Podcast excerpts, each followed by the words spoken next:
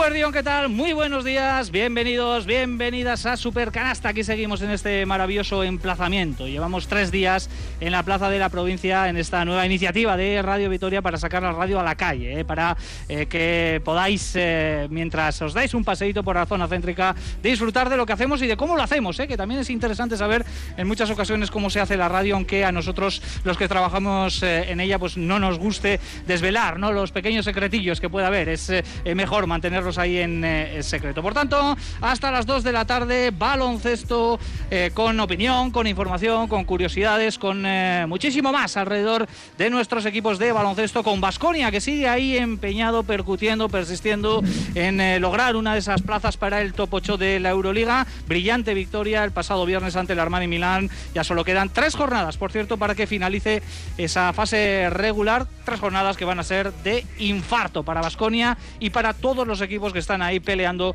por meterse en esa serie de los cuartos de final. Y por su parte, Araski, que ayer echó la persiana a la temporada con una nueva derrota, que significa la quinta, la quinta seguida para poner el cierre, para poner el eh, broche a esta amarga recta final, vamos a decir, de la, de la fase regular en la que, como ya sabemos, ha quedado fuera de la pelea por estar ahí entre las eh, ocho primeras clasificadas y poder disputarse el título. Así que van a ser, eh, como siempre, nuestros principales argumentos no van a ser los únicos. Y aquí, en la Plaza de la Provincia, en este set de Radio Vitoria, como no, también se han acercado nuestros contertulios, nuestros eh, analistas habituales de Supercanasta en este magnífico día también en lo meteorológico que tenemos en la capital alavesa. A mi derecha, Nacho Mendaza. Nacho, ¿qué tal estamos? muy buenas.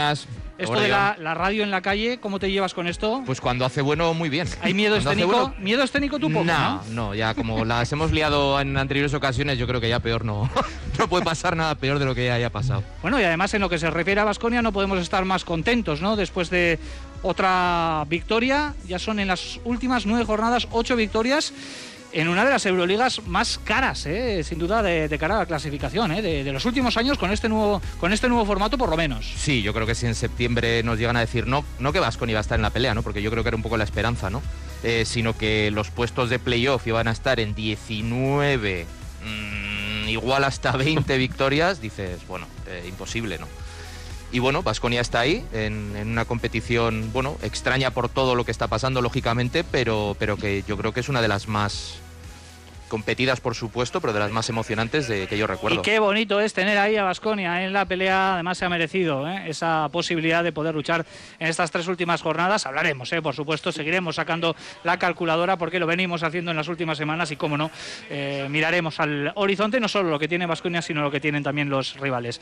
Olga Jiménez, Eguerdión, ¿qué tal? Muy buenos días. Hola, Richie. Nos hemos ganado el derecho a soñar, venimos hablándolo en los últimos supercanastas, al margen de Araski, que, bueno, pues luego también valoraremos, haremos una especie de de, balance, yo creo que ahora el primer plano en las próximas semanas lo ocupa Vasconia, ¿no? Con lo que está haciendo en Euroliga. Y sobre todo con lo que traslada, ¿no? Más allá de que son ocho victorias en los últimos nueve eh, partidos, es un poco esa autopista de, la fe ¿no? en la que se ha eh, montado el equipo de Dusko Ivanovic, comandado por el propio montenegrino, que ha hecho creer a sus jugadores y que ya no se lo gana, sino que lo hace de calle, encima muy superior eh, contra sus rivales y eso denota pues la confianza que tiene este equipo y que contra presión pues funciona bien con jugadores determinantes. Yo no quiero ir más allá porque ya he leído por redes la pena que nos va a dar que algunos se marchen.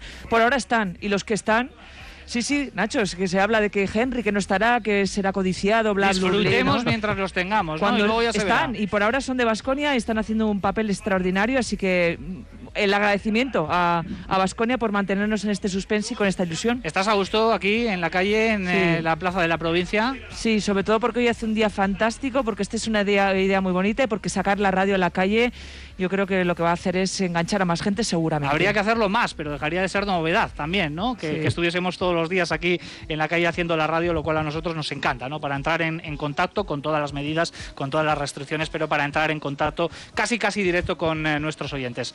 Joseba Sánchez Eguardión, ¿qué tal? Muy buenos días. Eguardión, ¿qué tal? Bueno, optimista por naturaleza, siempre te lo digo. Ahora, desde luego, lo que menos abunda en, Vitoria-Gasteiz y entre el vasconismo son pesimistas por cómo está el equipo y por lo que está haciendo en los últimos dos meses y medio de competición. El equipo está haciendo una animalada, de verdad, una auténtica animalada. Yo creo que con los mimbres que tiene es imposible pedirle más. O sea, está dando mucho más que cuando dicen que dan más del 100% de, de sus pro- probabilidades. O sea, ahora mismo Vasconia es una auténtica locomotora. Dusko Ivanovic está haciendo que los jugadores eh, saquen cosas que no tenían. Lo de Polonar al otro día fue algo espectacular. Eh, lo de Pierre a Henry es espectacular. Bueno, lo, de todo el equipo. No quiero personalizar en nadie porque es que eh, dejaría, dejaría mal a otros que no me quiero olvidar de ellos, como por ejemplo Tadase de Kerkis, que se está mostrando como un auténtico jugadorazo para, para este proyecto.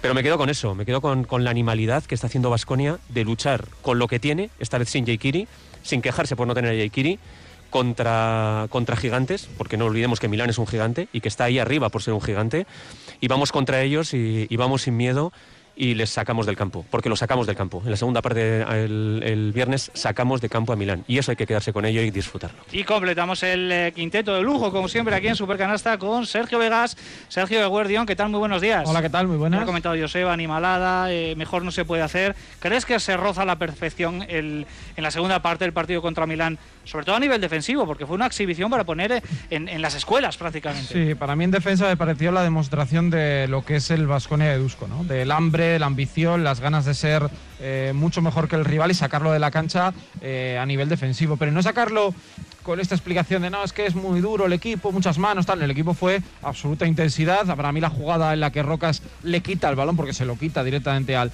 al Chacho para acabar dando luego una asistencia a atadas, ejemplifica un poco cómo estaba el Vasconia en ese, en ese momento. Eh, con ese nivel creo que pueden ganar los tres partidos que, le quedan. Lo que pasa es que claro, ver a este equipo a este nivel siempre nos pensamos en qué momento puede llegarle un, bajón o algo así, ¿no? Pero la verdad que se están mereciendo, al igual que yo creo que Valencia, por ejemplo, que viene muy desde atrás, la opción de, de estar en el top 8. Es que casi casi con lo que está enseñando Vasconia, con quien hay que compadecerse es con el rival de Vasconia. en este caso, hoy por ejemplo Gran Canaria, con Panathinaikos, Efes y Valencia Basket, que van a ser los tres eh, últimos rivales de Vasconia. Sergio, tú ya llevas unos cuantos supercanastas también en, en exteriores, ¿eh?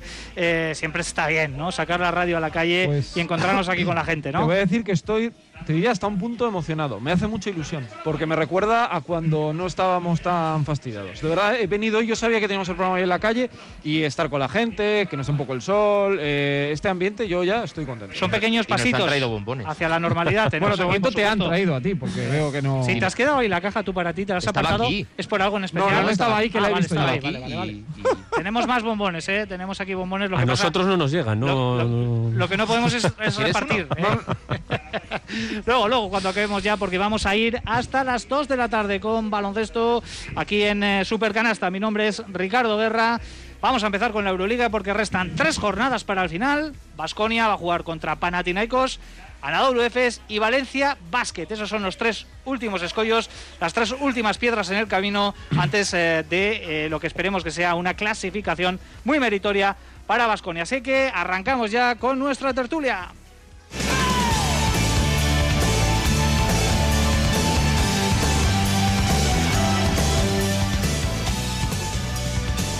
Nosotros nunca hemos mirado a otros y nunca nos ha ayudado a nadie. Así que pensamos, si ganamos todos los partidos podemos estar. Y pensamos que dependemos solo de nosotros. Al final ya veremos.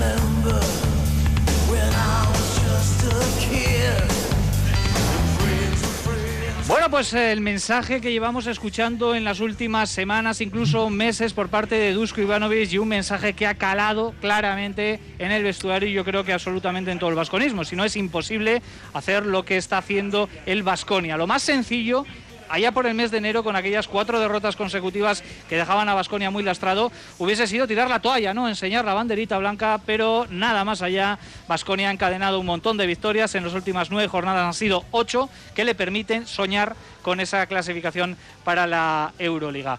Por supuesto, compañeros, que vamos a analizar lo que queda, vamos a analizar las opciones de Vasconia, de los rivales, pero antes yo creo que tenemos que seguir saboreando, y en eso estamos todos de acuerdo, en lo que vimos el, el pasado viernes con ese partidazo ante Milán. Cuando pensamos que no se puede hacer mejor, eh, veníamos de la remontada en San Petersburgo contra el Zenit, eh, venimos de grandísimos partidos, de grandes victorias. De repente Vasconia Nacho se saca una segunda parte antológica contra Milán para vapulear, se puede decir, a un equipo que venía haciendo las cosas muy bien en esta segunda vuelta y que está en la cuarta plaza de la clasificación. Sí, yo estoy de acuerdo con lo que ha comentado Joseba, le pasa por encima. Eh, y creo que es también muy importante el, detalle de, de que se sobrepone a la baja de Yekiri, digamos, sin, sin notarlo. Obviamente los jugadores lo notaron, ¿no? Porque tuvieron que hacer diferentes rotaciones, eh, fue un plan diferente de partido, pero el Vasconia hay momentos en los que cuando está jugando no te acuerdas si, si falta un jugador o si faltan tres. O sea, lo- con los que están en pista te, te da la sensación de que es más que suficiente para pasar por encima de Milano de cualquier otro equipo. Eh, e incluso que podíamos decir, bueno, pues eh, con la ausencia de Yekiri, pues Fal y Diop pueden dar un paso adelante. Ni siquiera lo dan en este partido, ¿no? Vasconia soluciona con otras herramientas. Yo creo que el papel de Tadas, ya habéis comentado, es, es fundamental, haciendo las labores de cuatro, ayudando en la rotación interior. Y el resto pues está en un nivel eh, extraordinario. Mm, Yo creo que es el qué y es el cómo y es el cuándo también, porque yo creo que las, las dudas que por lo menos yo tenía del equipo o sobre el equipo cuando llegan esas derrotas que tú comentas era eh, no sabía si era una señal de que el equipo podía empezar a, bueno a sufrir y a no te digo a desintegrarse, ¿no? Pero a, pero a pagar eh, cansancio, falta de rotaciones, etcétera. Bueno, pues ya me han me han la boca. No, pero creo que tú mismo decías, ¿no? En aquella época quizás se estaba tramando un plan en aquel momento, en aquel mes de enero, para llegar como llega ahora mismo Vasconia, que es a tope a nivel físico y a nivel de sensaciones. Pues por los resultados parece que algo había, ¿no? Eh, no sabemos cuáles son las interioridades, pero desde luego que Vasconia está llegando, decía el cuándo precisamente, porque Vasconia parece llegar en, el- en su mejor momento de la temporada, al- en, el, en el momento más importante, ¿no? Así como estamos viendo otros equipos y, que han estado en la pelea, también Zalgiris, por ejemplo. Eh, incluso el Real Madrid también, que está teniendo altibajos, que está teniendo problemas que parece que llegan justos. Vasconia parece que va como un tiro. Entonces, bueno, vamos a ver todavía porque quedan tres jornadas y la semana que viene puede ser otra cosa totalmente diferente, ¿no? Pero lógicamente yo creo que los motivos para ser optimista están ahí.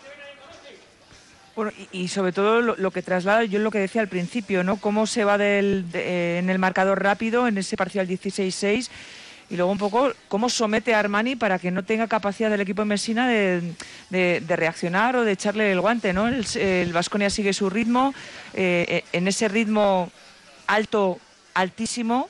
Y a mí lo que me sorprende para bien es la declaración que hace después Dusko Ivanovic cuando dice que me temo, algo así como me temo que creo que lo vamos a tener que hacer mucho mejor, ¿no? Yo traduzco de esa frase que es que él considera que el equipo todavía está eh, para hacer algo mejor y que está a un nivel excelso pues para lograr lo que tiene eh, entre manos. Para mí la segunda parte frente a Armani es para enmarcar realmente contextualizando la situación sin Yakiri, como bien dice Nacho, con Diop y, con Fall prácticamente residuales ¿no? en, su, en su rotación, ap- aportando bien poquito. Eh, yo creo que se aplica un poco la teoría de que Dusko se maneja bien con rotaciones cortas y equipos cortos, y yo creo que este es el vivo ejemplo. Sí, yo voy a destacar un par de, un par de detalles técnicos porque quizás eh, yo creo que en sensaciones estamos todos, todos de acuerdo y por no repetirnos. eh, comentaba Nacho, ¿no? Cómo se, cómo se, cómo se sobrepone Vasconia a la falta de Jeikiri, ¿no? Todos intuíamos, eh, recuerdo la entrevista que le hiciste a, a Iliman Diop, que él mismo decía, yo espero que ahora sí que tenga más, más minutos. Pues no. Eh, el Dusko tiene una idea, eh, en su idea Fall y Limane tiene su papel, y el hecho de que falte Jeikiri no le da más papel a estos jugadores del que ya de por sí eh, tenía para ellos. ¿Cuál es su, su plan de partido? También es verdad que juega contra un Milan que no tiene pivots excesivamente, quitando a Tarceski, no tiene pivots excesivamente grandes, pero su plan de partido es con pequeños. Su plan de partido es con pequeños. Pone a- atadas con, con, con Kyle Hines, que Kyle Hines eh, lo sufre, pero muchísimo, atadas. Y sobre todo hay una, hay una situación en la segunda parte que es que eh, Polonara, Polonara acaba cogiendo 13 rebotes. Pero de los 13 que coge, en la segunda parte, defensivamente, en los primeros 5 minutos, es que los coge todos. Es decir, cada ataque que falla Milán lo coge Polonara. Eso es bestial. Para que un equipo pueda correr como corre con, con Henry, para que un equipo pueda disfrutar en ataque, es importantísimo que haya alguien atrás que te coja el rebote. Porque si te cogen tres rebotes ofensivos, te matan, te matan el parcial.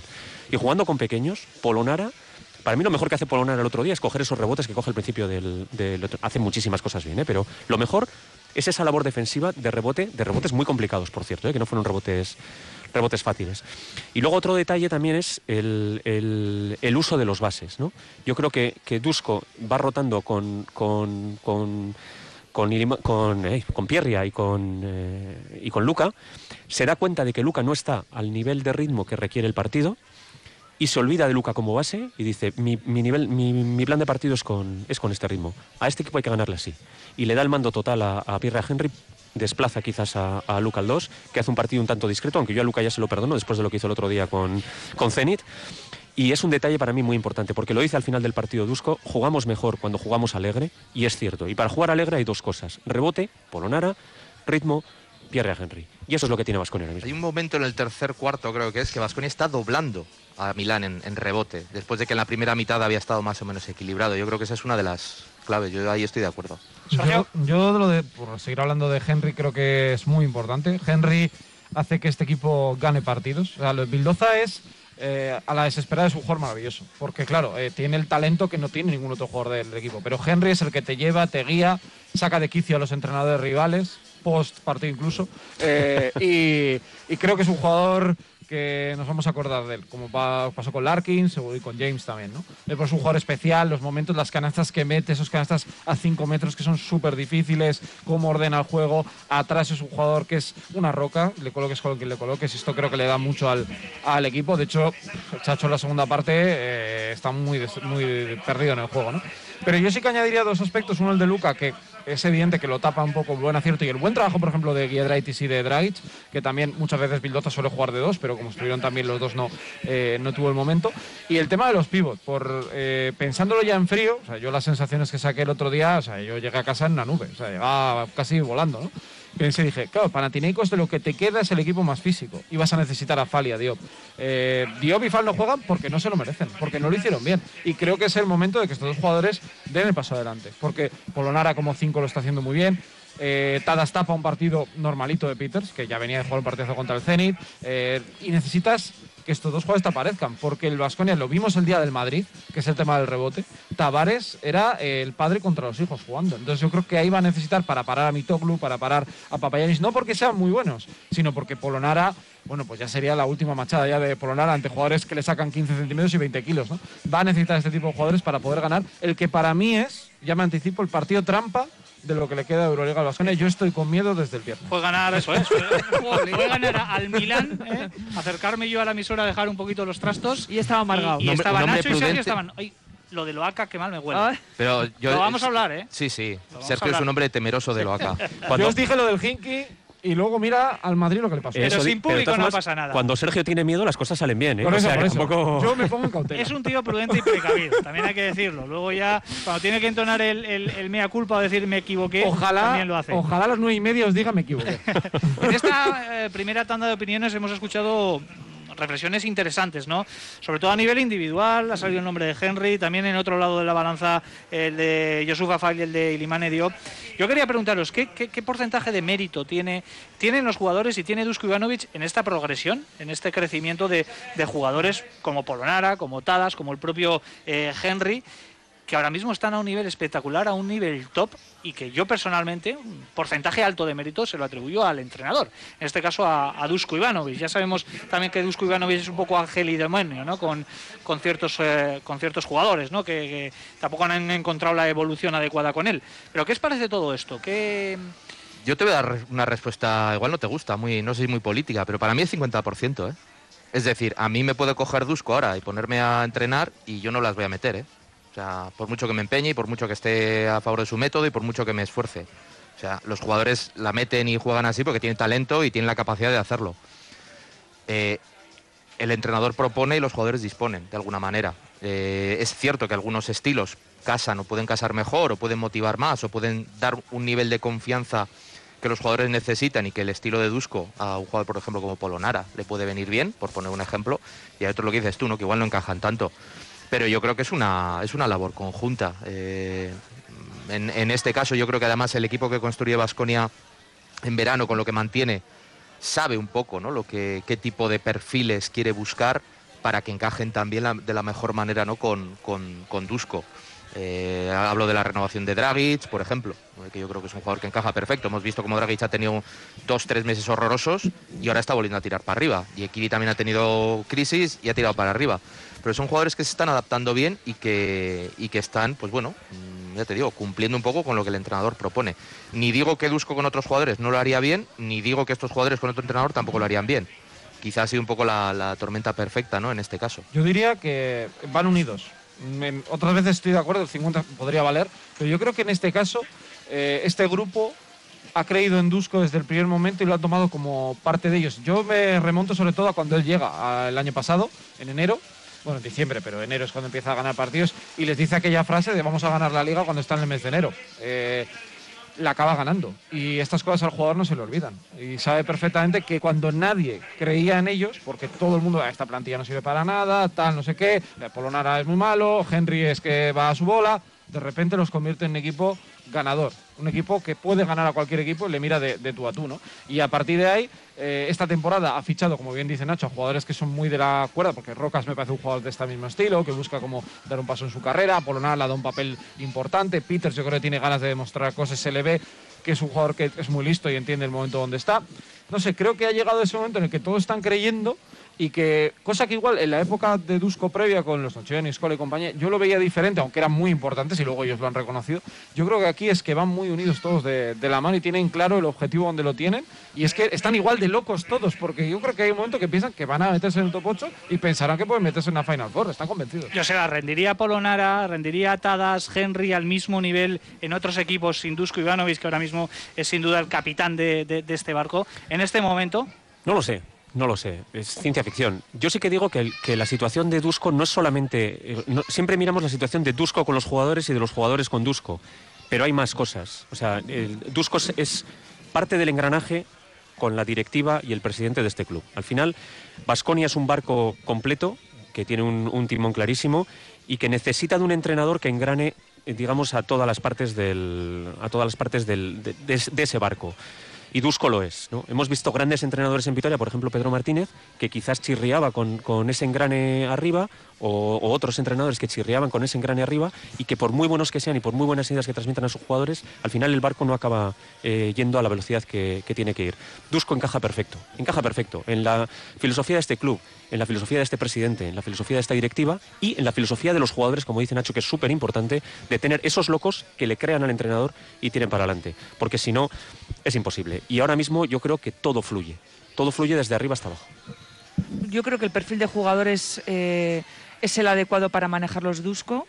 Son jugadores con hambre, creo que además entienden que su Vasconia es un buen escaparate, como lo saben, y ha servido para otros jugadores para otros grandes contratos. Y yo creo que también el club asume, ¿no? Que es un club por el que pasan jugadores que luego se revalorizan y, desde que Vasconia entiende esa, esa función, pues yo creo que vienen muchos jugadores para eso y además pues con el premio de poder llevarte títulos. Ya tienen uno eh, inesperado, pero en el que ellos creyeron.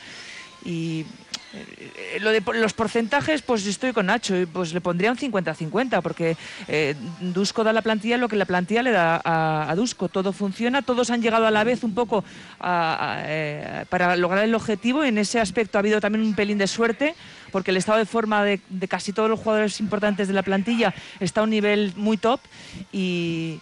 y bueno, pues todo es ese engranaje que hace que, que el objetivo esté cerca y Ujú. palpable, vamos. Me quedo con lo de la tormenta perfecta, el engranaje perfectamente engrasado, las reflexiones también de, de Joseba y, y de Sergio. Eh, lo que vamos a escuchar a continuación y de lo que vamos a opinar, me he pensado mucho si tenía que entrar en este supercanasta. Yo creo que sí, ¿eh? y aquí sí que hay que ponerse quizás un poquito serios porque también nos pusimos el otro día en sala de prensa con esa eh, esperpéntica aparición y esto ya es opinión mía, de Tore Mesina en, en, eh, la sala de prensa, ¿no? Ya desde el, desde el inicio, increpando al traductor, luego a uno de los compañeros. Bueno, pues esta salida de tono la vamos a volver a escuchar y vamos a opinar aquí en, en Supercanasta y yo creo que eh, incluso más de una técnica en el día de hoy va a ir dirigida a Ettore Messina, por lo menos la, la mía. Esto comentó el eh, técnico de Armani Milán, el técnico de Catania, después de una pregunta que le realizaba uno de nuestros compañeros. Estás tomando el pelo, nos ha roto el culo y me haces la pregunta. ¿Cuánto, ¿Cuánto daño te ha hecho, te ha hecho Henry? 60 años para contestar a esta, esta- esta- esta broma. Nos ha roto el culo. Más claro que esto, lo han visto, lo has visto todos los que estaban sentados en la grada. Tú me has dicho, eh, eh, te hizo daño y, la y- y- te contesto, nos ha roto el culo. O quiere que te hago un, porcentaje. Nos ha roto el culo 55% o 95%. ¿Qué, qué pregunta es, amigo mío? Por favor. Bueno, compañeros, eh, ya lo comentamos en el postpartido. Mm, a Sergio y a, Nacho ya les escuchamos, así que también tienen, por supuesto, ahora la capacidad para, opinar, ya un poquito más en frío, pero me quedo en primer lugar con Olga y con, con Joseba. ¿Qué os pareció todo esto? Porque no es la primera vez que lo hace en una sala de prensa. Y no es la primera vez que lo hace en la sala de prensa del Buesa. Yo lo sufrí, Richie, porque aquello de la corrida viene de una pregunta que yo le lanzo. ¿Ah, sí? No sabía. Hace años. Mira, mira. La, la que liaste, Olga. Aquel, parti- aquel partido en el que hay varios errores arbitrales que no permiten que Vasconia venza a CSK cuando fue un partidazo del conjunto vitoriano y algún eh, algún par de decisiones, si no me equivoco, que bueno pues que cortaron la ilusión del Vasconia en un partido eh, de los grandes, grandes, una noche espectacular. Yo le preguntaba un poco por esa situación y le preguntaba si era necesario, si al, al CSK le hacía falta tener eh, eh, un poco la ayuda arbitral. Y es que lo he apuntado, porque además recuerdo que todos nos quedamos muy fríos y yo me hice muy, muy pequeña y decía, dijo algo así como ha sido una corrida y no un partido de baloncesto, hablando de las corridas de, toros. Luego se lió mucho porque luego decía que, que era aficionado al mundo de los toros. Bueno, creo que no sabía lo que decía en definitiva, pero la lió parda y bueno, a mí me parece irreverente, me parece eh, que no no se puede tolerar este tipo de reacciones de lenguaje y demás. Estamos en, eh, en un mundo de deporte donde tiene que haber deportividad, bueno, buenas maneras y para mí creo que debería haber una sanción a este señor, a ver si de una vez por todas entiende las reglas del juego para todos y no solamente para, para él. Así que, por supuesto que adelanto que mi técnica va a ser para él mil veces. Yo, por supuesto, a ver, hago una con, con todas estas críticas porque al final hay gente que está sufriendo el ataque directo del entrenador que no debe por qué. Yo también no, no hice esa pregunta, pero me ha tocado, sabéis que tengo un pasado como traductor del, del Vasconia y me ha, con él. y me ha tocado sufrir me ha tocado sufrir las críticas de más de un entrenador que critica la, la traducción que haces o este tipo de cosas, ¿no? Eh, más allá de la falta de respeto evidente, de la que yo creo que no hace falta que comentemos más porque está todo, todo comentado, yo creo que hay ciertos entrenadores, y Héctor es uno de ellos, que van a, a rueda de prensa a escenificar una- un papel, que van a contar su película. Y su película va en este caso por me rompieron el culo la corrida o el, o el wrestling o, Desviar o lo la, que... la atención de una derrota dura de su equipo, quizás. Probablemente, probablemente. O mandar un mensaje a sus jugadores en otro caso, o mandar un mensaje a la Euroliga en otro caso, o mandar un mensaje a los árbitros, o mandar... Cada uno va con su película a la sala de prensa y aprovecha la mínima pregunta que le haga cualquiera, lo coge como chivo expiatorio y una pregunta normal, porque la pregunta que hace Kevin es una pregunta muy normal después del, partido del otro día, coge una pregunta normal y cuenta su película. Y bueno, pues, pues son las reglas del juego. Hay entrenadores que son showmans, entrenadores que son mucho más serios y entrenadores que, que- que responden las preguntas. Nunca, nunca hubiéramos visto, por ejemplo, a Pedro Martínez montando este show. Pero en cambio sí que vemos a Héctor Messina, a, A Itudis. a Itudis, a otros entrenadores montando este tipo de shows porque creo que van predispuestos a montar el show y buscan cualquier excusa para montarlo. A mí, a mí lo que, aparte de estar de acuerdo ¿eh? con las dos situaciones, yo no le he hecho ninguna pregunta incómoda a Neca, como todos tienen un caso, no, de momento, de momento, ¿no? Pero eh, le Todo podría- se andará. Todo, bueno, dale, seguro, ¿no? Seguro. Pero la verdad que eh, a mí lo que me parece muy feo es que lo haces desde una posición de superioridad. Eh, porque no es una entrevista en la que estamos los dos hablando y yo te puedo rebatir y, entonces pues te puedes enfadar porque algo que yo te he dicho o yo te lo he podido preguntar mal, que no lo sé, o, o puede ser que tal, ¿no? Pero ahí, claro, él está subido en una posición muy alta, tú tampoco te puedes meter, yo creo que hace bien Kevin no meteros en ningún, en ningún jardín más porque al final va a salir perdiéndole encima eh, y la verdad que es feo. Es feo porque creo que además es muy buen entrenador y creo que este tipo de cosas hacen que mucha gente piense que es peor entrenador de lo que es. Y es un poco lo que le pasa, lo dije cuando en el Bayern le, echó, le echaron a Trinqueri el otro día. Dije, es que es muy buen entrenador, pero hay cosas que te pierden. Y eso es algo que no tienes que perder jamás. Por mucho que seguramente alguna otra vez habrá, le habrá tenido razón en alguna de las que habrá montado, le habrán dicho, porque está teniendo, ha tenido muchas. Y además en España. Es que esa misma eh, expresión, que es eh, una expresión feísima, la utiliza en, en el playoff de las corridas, en el partido que gana Vasconia.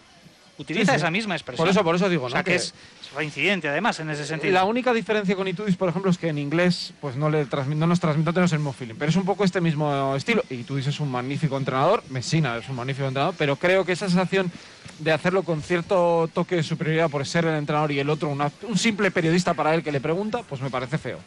Sí, yo creo que ese es un, a mí es uno de los temas que molesta, el, el abuso. Yo creo que, que Messina abusa en esa, en esa situación, porque sabe que el periodista, independiente de la edad que tenga, del medio que trabaje, la experiencia, da igual, el periodista no va a entrar ahí y le va a decir, le va a responder el mismo tono, porque normalmente pues, pues no, gracias a Dios no suceden estas cosas, ¿no? Pero yo me imaginaba una situación en la que si Messina te, te, vamos, te habla así porque no le ha gustado una pregunta, eh, cómo le podría hablar un periodista italiano eh, sobre el partido que ha hecho su equipo.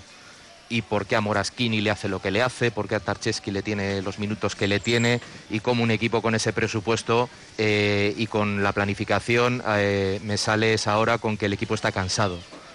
Eh, ¿Sabes? O sea, puedes llevar el debate y, digamos, la, la mala baba hasta el nivel que quieras. Mm, yo creo que este tipo de cosas, bueno, eh, evidentemente a los que lo sufren o a los que lo hemos sufrido en alguna ocasión, pues te duele.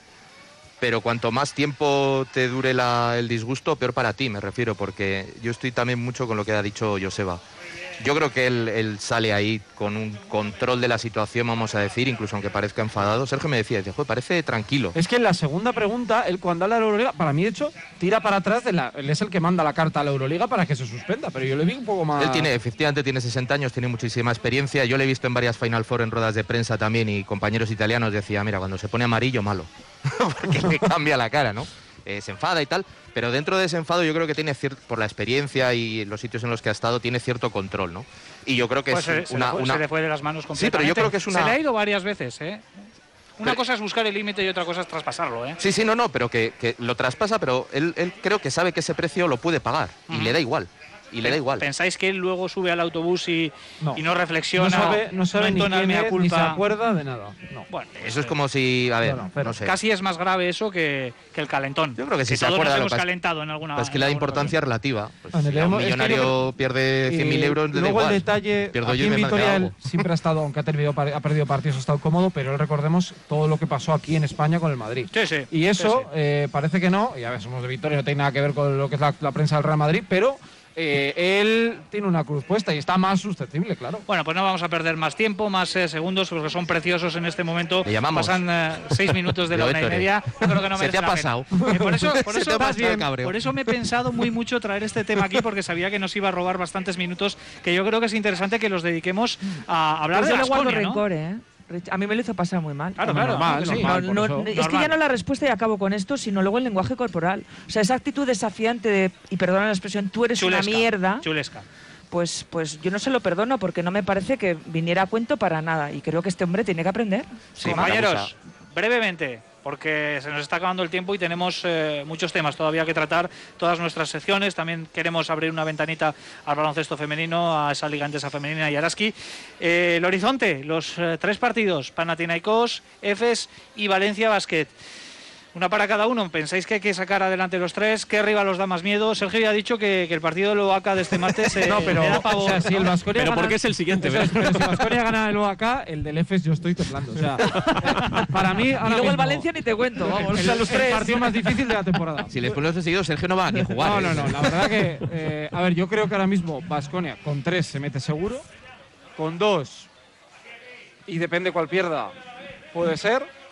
Eh, pero es que lo he pensado en mi cabeza, he dicho, igual hasta con 19 no te da. Aquí es para mí es muy clave el martes porque hay un Madrid Cefes y hay un eh, Zenit CSK con Mike James, creo, ¿eh? pese al lío, está Mike James, porque creo que ha dicho que ha dado negativo en COVID.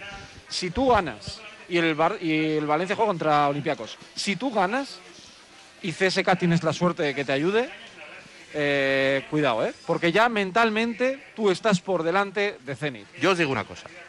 Os digo una cosa. Creo que es momento de que toda Vitoria y todo el vasconismo se haga del Olympiacos. Porque tienen la llave de que a Vasconia el camino le sea un pelín más sencillo. Rival del Dentro de Real Madrid y rival de Valencia Basket. De Valencia. Claro. Spanulis no se puede ir así. Estaría feo. Spanulis tiene que acabar con Ya nos hizo el favor con el Zenit, ¿eh? Creo que es el momento de Eso hacerlo. es. Olga, ¿te da miedo el partido del martes? A mí me da miedo el del Valencia, sinceramente. El último. Sí, pero creo que vamos a disfrutar de algún favor que el Real Madrid nos va a hacer por el camino. Mira, me quedo a gusto también y contento con esa reflexión. Joseba. A mí Valencia no me da miedo, más allá de que nos la vamos a jugar con ellos el último día. Es decir, eh, que Valencia vaya ganando nos acompaña, mientras nosotros, incluso aunque nosotros perdamos un partido, lo seguimos teniendo ahí y si le ganamos el, el último día, le, le tenemos ganado los dos, con lo cual le, le cogemos. Valencia, bueno. Yo lo que empiezo a tener miedo de verdad es a que Madrid o Zenit nos hagan un favor, que necesitamos un favor, porque si no nos hacen un favor Madrid o Zenit, eh, todo lo que ganemos da igual, podemos ganarlas todas y no meternos. Efes, pero Efes se va a jugar todo, Fenerbahce se va a jugar todo. Lo sé, pero tienen que perder uno. Y quedan tres. Otro y si día- llevamos diciendo eso, madre Y mía, tiempo que llevamos diciendo Zenit eso. tiene todo en casa. Y Sí, un partido menos. Pero viene el CSK, ¿eh?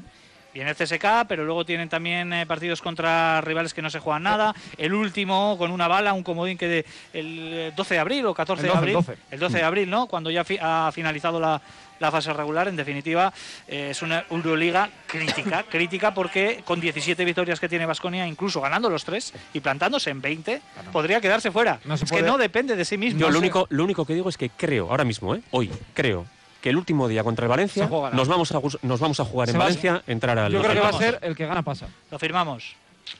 Yo creo que sí. Yo también. Hombre, que lo firmo. Yo creo que va a haber alguna sorpresita. ¿eh? Pero la- yo, yo no descarto va- alguna al- sorpresa del Real Madrid. Alguno va a patinar. El- pero es y que espero que no sea Vasconia. Y me refiero a patinar, pues, por ejemplo, perder en Atenas, que no realmente no es patinar, ¿vale? Porque puedes perder en Atenas, me A refiero, ver, pero el momento, Nacho. el momento en el que estás. es patinar. O sea, me refiero, tú vas, has ganado al Milan. Está- sí, está tenso ganas Sergio con ese partido, Ganas sí. a todo el mundo. es como vas a subirte a la bici y te caes antes. A ver, pero de- me Pero, me, me vais a puedes- perdonar. Para mí, patinar sería perder los dos de esta semana. Eso es patinar. Es si que- tú ganas uno y me da igual cuál, Claro, pero sigues a en eso la voy guerra. yo. Porque es que el problema es que si pierdes contra Panathinaikos vas a venir aquí contra el peor enemigo posible con la tensión de, joder, hemos hecho este camino, a ver si todavía lo vamos a perder el último día. En cambio, si ganas al Panathinaikos, Pero Sergio, te voy a decir una cosa. Efes no es más difícil que lo que hemos hecho con, con Milán el, el sé. viernes Está pasado. claro. No hay miedo, no hay dolor. Vasconia está demostrando que puede ganar absolutamente a cualquiera. ¿eh? Lo hizo contra Milán, lo hizo en la cancha de Efes. eh, también se le ganó a Panathinaikos aquí en, en casa, entonces sin Mario Gibson ya. Eh, y vamos a ver, ¿eh? porque de las tres jornadas que restan, dos de ellas serán la semana que viene. Doble jornada, va a ser la última jornada triple de tres partidos de tres citas para Vasconia en la temporada. Veremos en playoffs si nos toca jugar en una misma semana eh, tres eh, partidos. Pero de momento el martes a las 8 en el Oaca, Panathinaikos Vasconia y el jueves a las 7 en el Buesa ese encuentro frente al EFES de Ataman, que está haciendo una segunda vuelta realmente espectacular. Eh, esta tarde tenemos partido, que no se nos olvide, Gran Canaria, un Granca que viene de menos a más también, que le costó muchísimo arrancar y que se metió en las semifinales de la Eurocup eliminando al Metropolitans Sí. y que es un rival ahora mismo que va a venir sin eh, A.G. Slaughter, que está lesionado última hora, pero es un rival peligroso. un ahora equipo mismo. muy, muy en mejor momento, mejorado respecto a lo que hemos visto a inicio de temporada. Un equipo que creo que va a notar el cansancio de jugar dos partidos esta semana. No han tenido una jornada triple en todo el año. Vascon está más acostumbrado en ese sentido. Y bueno, con un objetivo claro. Está a dos victorias de tener plaza en Euroliga y ponerle más presión a Valencia. Con lo cual, yo creo que ahora mismo este partido les viene un poco de una manera incómoda porque además el playoff yo creo que lo tienen no lejos, pero eh, no es su prioridad ahora mismo. ¿Molesta este partido aquí situado con Gran Canaria, que se está jugando también esa opción de Euroliga de la temporada que viene, y Vasconia, que tiene lo que tiene la, la próxima semana? eh, Si no, hay Joseba? lesio- si no hay lesiones, no. Yo creo que, que seguir compitiendo y seguir compitiendo a nivel es bueno para que Vasconia mantenga su, su el, el- el nivel en el que está ahora mismo. Yo mi único miedo es que no nos pase otro Jekiri como, como contra Bilbao. Está prohibido lesionarse, les ha está prohibido. prohibido. Dusko, les ha dicho También os digo una cosa, Gran Canaria va a venir a Vitoria y nos va a traer bombones, como estos de Sosoa que nos han traído aquí. No creo que sean tan buenos Un como ojo los de Porque, ojo, ¿eh? ojo, eh, Gran Canaria está a dos partidos de jugar la Euroliga siempre y cuando nosotros ganemos a Valencia el, el- el último día de Euroliga. ¿Estás hablando de que nos regalen ese ¿Biscoto? ¿eh? ¿Puede haber biscoto? ahí? No, he hablado de Sosoaga, Biscoto no sé. yo, creo que, yo creo que es una buena oportunidad, insisto, vamos a darles más, ¿no? A, para Fol, para Diop, pues para que tengan minutos, para que ganen en confianza, para que aporten lo que puedan aportar. No, no creo que desencaje, además porque toca y es lo que hay, sin, sin más. El partido, es un poco la línea de lo que dice Olga, el partido es una oportunidad para seguir creciendo, porque Vasconia, obviamente, aparte, si Dusko ha dicho que tienen que jugar mejor, pues, pues mira, hoy es una prueba fantástica, ¿no? Para, para ponerlo en práctica. Bueno, pues a las 5 de la tarde ese partido en el Buesa que te vamos a contar ¿Qué desde horarios? 15 minutos antes va a ser acabar el supercanasta, ir pitando a casa a comer, bueno, de camino prácticamente, y a contar el partido. No voy a poder saborear ni las angulas. Que No te puedes ni sentar en el sofá. Hoy tenías ahí. mariscada puesta. ¿o A ver, los domingos. Bueno, venga, que tenemos eh, 16 minutos en este momento para alcanzar las 2 de la tarde, por tanto 16 minutos por delante en este supercanasta y todavía temas muy interesantes que contar. Y como siempre, nuestro agente secreto, Nacho Mendaza, llega por aquí con ya. los asuntos internos. Vamos a ver qué es lo que nos trae hoy el bueno de Nacho Mendaza.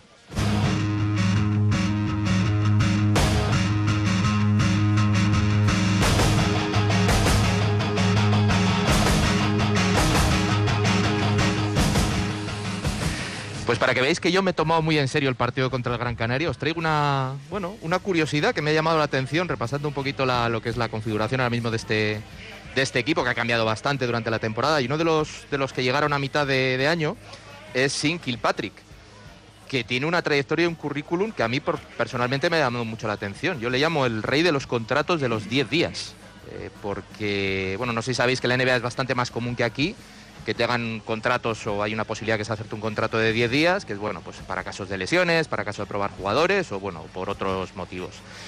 Bueno, el caso es que Sin Kilpatrick ha tenido siete contratos temporales de 10 días en cuatro temporadas. De hecho, eh, en toda su carrera deportiva, ahora tiene 31 años, solo ha habido un año en el que haya empezado y acabado la temporada en el mismo equipo. O sea, el concepto de trotamundos va con él bastante bien. Y es, ya te digo, yo no había conocido ningún caso, igual los que seguís más la NBA podéis eh, nombrarme algún otro.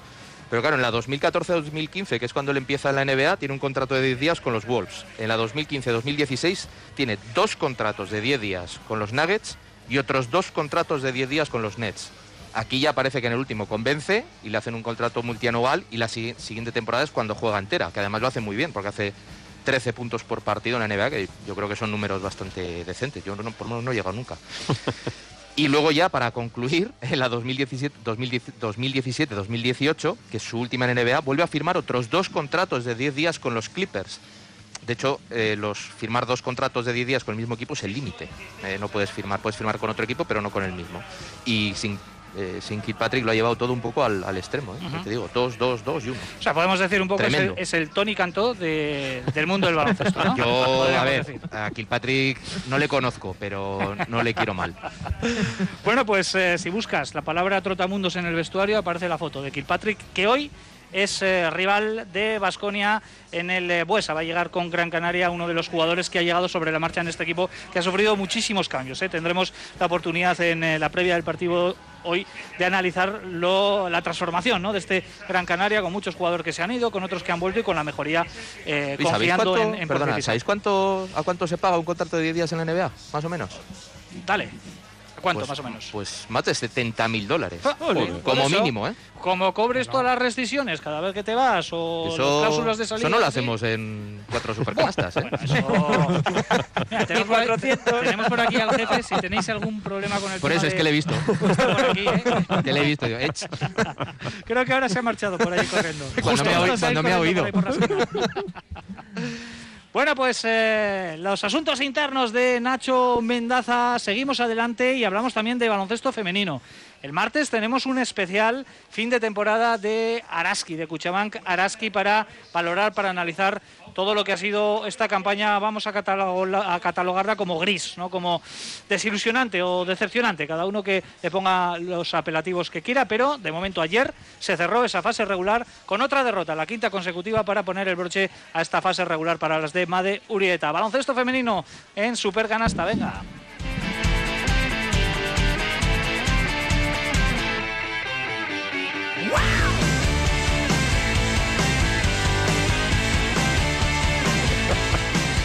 Bueno, Olga, Joseba, Araski, que ayer perdió en, Logroño, era un partido intrascendente, ninguno de los dos equipos se jugaba nada, pero a todos les gusta acabar bien, ¿no? Acabar con buen sabor de boca y no se puede decir que Araski haya finalizado con buenas sensaciones esta temporada porque han sido cinco derrotas consecutivas para, para acabar, Olga.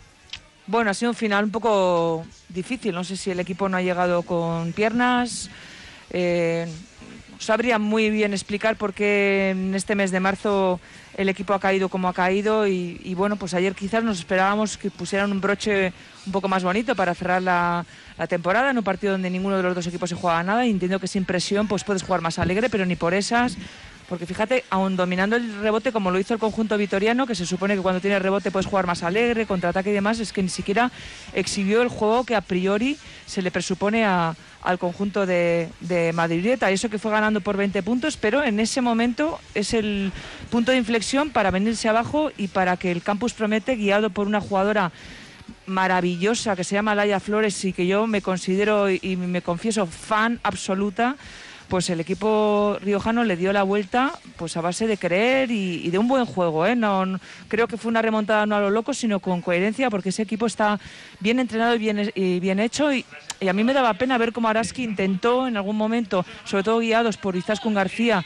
que es la que le puso empeño y un poco de ganas, pues verle totalmente ido en el campo y sin, bueno, pues sin recursos suficientes para, para intentar competir en ese partido. Al margen, Olga, de lo que fue el partido, que insistimos, no tenía ningún tipo de trascendencia clasificatoria.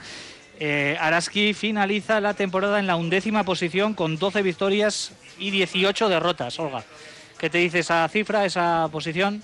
Pues me dice que esta temporada es peor que la del año pasado. Mucho peor.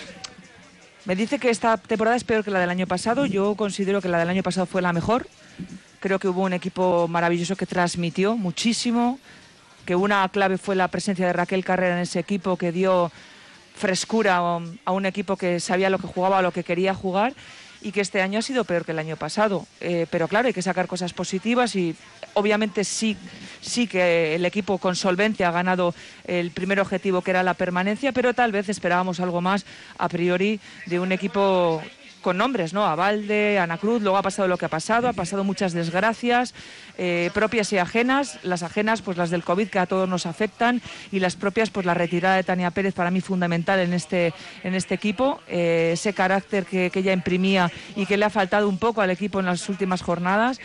Pero bueno, hay permanencia y quiere decir que hay otro año más de, Liga Femenina. Eh, yo creo que el equipo tiene que hacer una reflexión y, que el año que viene tiene que componer eh, otro equipo, otra ilusión y, dejar claros los, los objetivos. No sé si con nombres o si tirar de jugadoras más jóvenes eh, que tengan más hambre o que quieran buscarse un buen escaparate mm. que es Araski en este caso. Yo sea, paso atrás, aterrizaje, no sé quién lo comentaba la semana pasada, Sergio lo decía.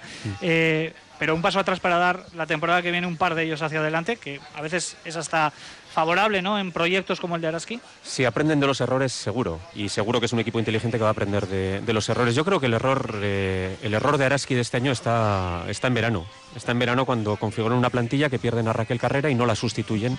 Tienen una serie de jugadoras eh, por fuera que son muy buenas jugadoras a priori pero dejan un hueco dentro que no han llegado a, completar en ningún momento porque la llegada de Berezinska tampoco le ha dado quizás una solidez interior al equipo como, como podría pensarse.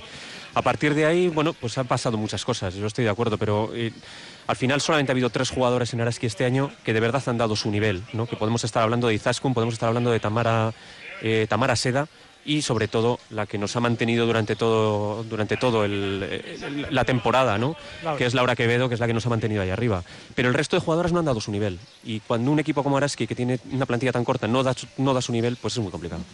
Sergio, brevemente. Sí, yo quiero ver cómo trabajan de cara al año que viene, porque para mí es muy importante eh, cómo un equipo o alguien en la vida en general se repone a, los golpes. ¿no? Este te permite estar el año que viene en Liga Femenina, que yo creo que ya nos hemos acostumbrado a esto, que fue un paso ya hace unos años, y ahora mismo yo creo que este equipo tiene que dar ese, ese paso en ver, y así nos daremos cuenta en qué cosas ha podido equivocarse y cómo las arregla, ¿no? Y a partir de ahí yo creo que un equipo, y el Vasconia lo ha enseñado, ha tenido plantillas muy buenas que no han llegado a muchos sitios, a priori me refiero a plantillas de grandes jugadores, y luego, pues este mismo equipo, que no nos parece un equipo de talentos top 5 en Europa, pero que está haciéndolo muy bien, con lo cual ahí es donde yo le espero. Vamos a ver ahora esta primavera, porque también habrá que ver el mercado de Liga Femenina cuando se mueve y tal, pero ahora esta primavera va a ser muy importante. Sí, yo creo que Araski por lo menos lo que puede transmitir o lo que me transmitía hacia afuera era dar un paso adelante en cuanto a ambición por el nombre de, los fichajes que se hacen, pero luego un poco yéndome a los números, ¿no? lo que decía Olga, objetivamente es una temporada con peores resultados. Yo creo que es el, peaje que, muchos clubes tienen que pagar cuando quieren pasar de, de un nivel a otro. Mm, a Vasconia le pasó lo que decía Sergio, siempre lo comparo con el Vasconia de Sibilio y Rivas llegan dos jugadores que te van a dar una dimensión diferente y el equipo ese año lo pasa muy mal, cambio de entrenador, no, no termina de, funcionar lo que se esperaba, cubre unos mínimos, como yo creo que Charaski, y la cuestión es ver ahora ¿no? Eh, qué, capacidades tiene, también cómo queda el panorama del baloncesto femenino, no solo a nivel local, sino a nivel general. Yo creo que las temporadas que vienen en, muchos deportes y en muchas categorías... Eh, no va a ser tan, tan sencillo ni va a ser tan... Bueno, aquí no ha pasado nada como quizá podamos esperar, ¿no? Con lo cual yo creo que también los que estén más espabilados eh, y sean más creativos van a tener más, más opciones. Ahí quedan estas reflexiones eh, iniciales, tan solo un aperitivo de lo que nos espera el martes, justo antes del partido eh, de Basconia, si no me equivoco, desde las 7 de la tarde hasta que arranquemos con la previa de Basconia vamos a realizar un especial eh, Karaski para analizar y para reflexionar sobre lo que ha sido la temporada será de la mano de Rafa Ortego. Nos quedan seis minutos por delante hasta las dos. Tenemos que hablar de la NBA, como siempre, de la mano de Sergio Vegas. Venga.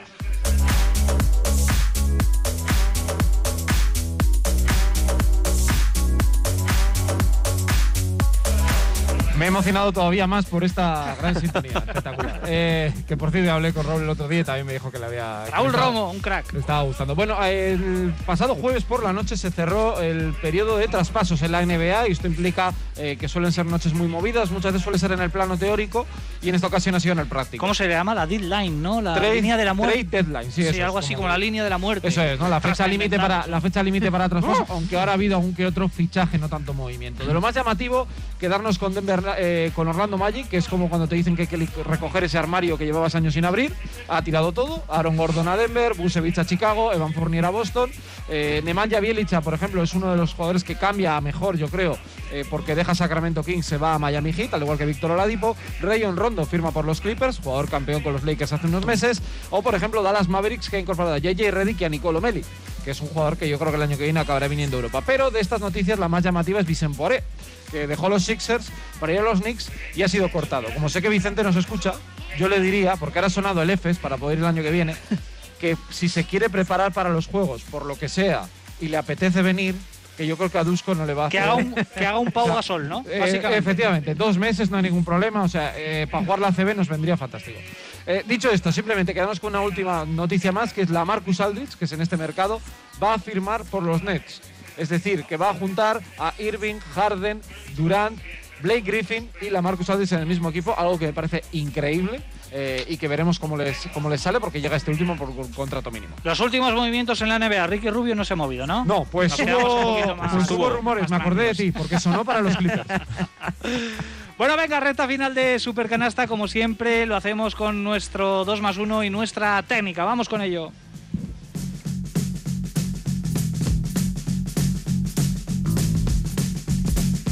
Y arrancamos con eh, la técnica, con la parte negativa que alguno de vosotros ya nos ha adelantado y no sé si más de uno vais a coincidir en el día de hoy. Nacho, por ejemplo, tú. Sorpresa, Ettore Messina.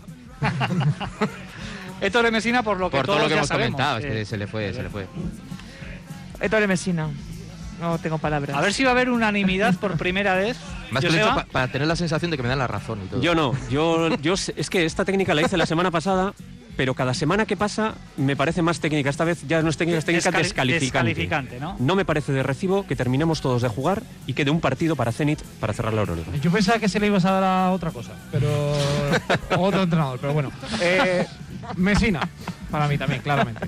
O sea, 3 de 4 para Mesina y yo me uno también. ¿eh? Se la doy claramente, aunque yo no suelo hacerlo, se la doy a Héctor Mesina por eh, la esperpénticas eh, comparecencia, ¿no?